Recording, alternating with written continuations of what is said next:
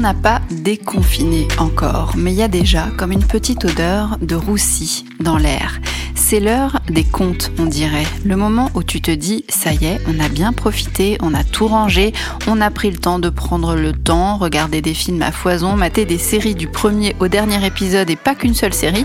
D'ailleurs, on a tous filé des millions de dollars à Netflix au passage, pris le temps avec les enfants, fait l'école à la maison, renoncé à faire l'école à la maison, fait le ménage plus que de raison, fêté un anniv, eu des échos morbides de part et d'autre, pris le pli de ne plus mettre le réveil avant 8 heures, de se coucher tard parce qu'il y a que ça à faire.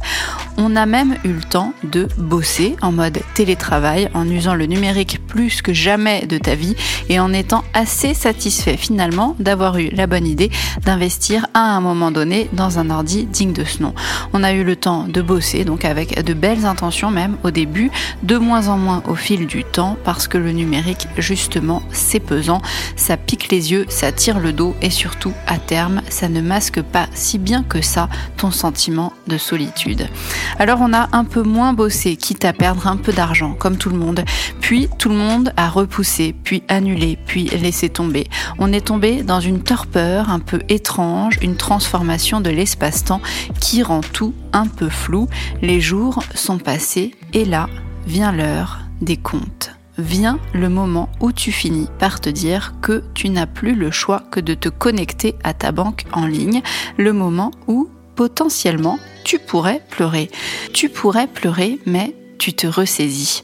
Tu te ressaisis parce que tu as eu le matin même la bonne ou la mauvaise, c'est selon, la bonne ou la mauvaise idée donc d'allumer la radio.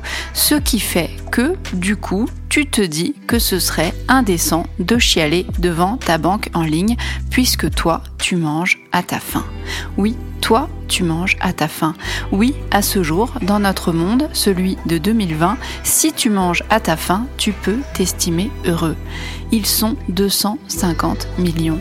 250 millions de personnes vont mourir de faim si rien n'est fait pour les aider dans les semaines qui arrivent. Ce n'est pas moi qui le dis, c'est l'ONU, le programme alimentaire mondial de l'ONU, plus précisément, qui lance ce cri d'alarme sur les conséquences du Covid-19 en termes d'alimentation.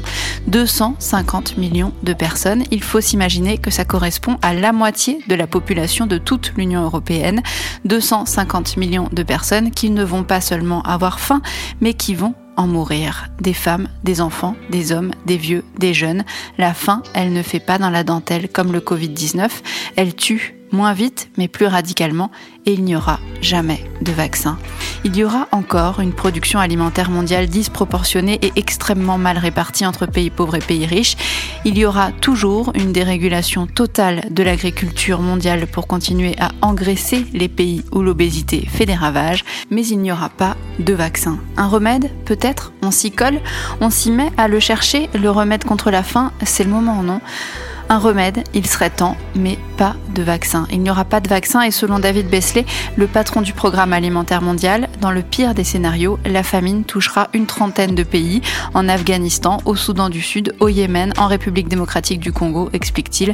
Nous avons déjà plus d'un million de personnes au bord de la famine dans chacun de ces pays. Et moi, devant mon appli BNP, je fais quoi? J'en fais quoi de cette information-là? Elle me sidère juste cette info-là et concrètement, je n'y peux rien. 175 000 morts du coronavirus dans le monde et 250 millions de personnes qui risquent de mourir de la famine. Dans les deux cas, je n'y peux rien. Je peux toujours pleurer, oui, je pisserai moins. Ce qui est sûr, c'est que les spécialistes parlent de pandémie aussi quand ils parlent de la faim. Toujours cette impression que quand c'est grave pour toi, pour eux, dans ces pays qu'on imagine lointains et différents, pour eux, c'est dramatique quand c'est grave pour nous, eux, c'est dramatique. Et là, c'est grave pour nous, c'est certain. Pas seulement parce qu'on ne peut plus payer nos loyers ou parce que nos revenus ont été globalement divisés par deux ou trois, mais aussi à l'échelle nationale parce qu'en France, la misère commence à sortir par tous les trous. Ça déborde un peu trop, ça y est, plus personne ne peut faire comme si on ne la voyait pas. Ça déborde et ça grogne. Socialement, ça sent le roussi, je vous dis, très fort. Partout dans le monde, d'ailleurs, ça déborde et ça grogne.